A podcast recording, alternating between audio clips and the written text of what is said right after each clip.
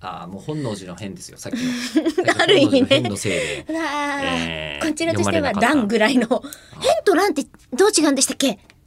あなんだろう乱は長く続くからじゃないです長か長さでしたっけ変短いんじゃないですかね変は短いわかんないなんかあるのかない や絶対あるはず笹原先生漢字博士の笹原先生に聞きたいえごそれ漢字の問題なのかなあわかんないけどの歴史学の方じゃないのかもしれなないですけど聞きたいですねだってあれ上級の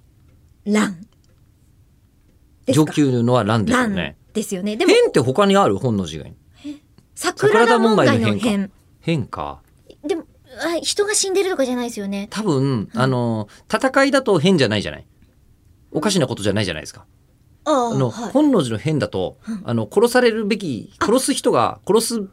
ああ部下が上司を殺しちゃってるというか、下克上的う、なんこと、主君ですかね、うん、うんそれってでしょえっと、戦国時代にはほとんど変しか起きてないってことになりますいやそんなこのとないだって別に織田信長と武田ね、うえんーあの武田軍の騎馬隊が戦った時は、うん殿様同士の戦いですからおー別に変ではないえ長篠の戦いとか長桶篠の戦い狭間の戦いとか、うんあのそれこそ関ヶ原とうんか、あバトルロイヤルかな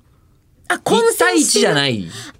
なるほどいろんな軍がくんずほぐれつ、くんずほぐれつかどうか知らない裏けど切りもあり裏切りもあったら乱なんでもでも関ヶ原の乱じゃないねなんて言わないです関ヶ原は戦いじゃない戦いです短いからじゃないあやっぱそうなんだ応仁の乱とか長いですよね長いです長いですよねだっていまだに京都の人は戦後っていうと、うん応仁の乱の後の出来事だってよく言うよく言うね、言いますよねある話あるあるですよね、う京ん、ただ都あるあるですけど京都の方にその話逆にもうちょっと怖すぎて聞けないです。なんであ本当かどうかわかんな本い当かうんし本当だった場合にどうしていくのかわかんわないかからんないのと、あーうんその話で言うと僕はい京都の話すごい好きなのは、えー、と京都のお寺が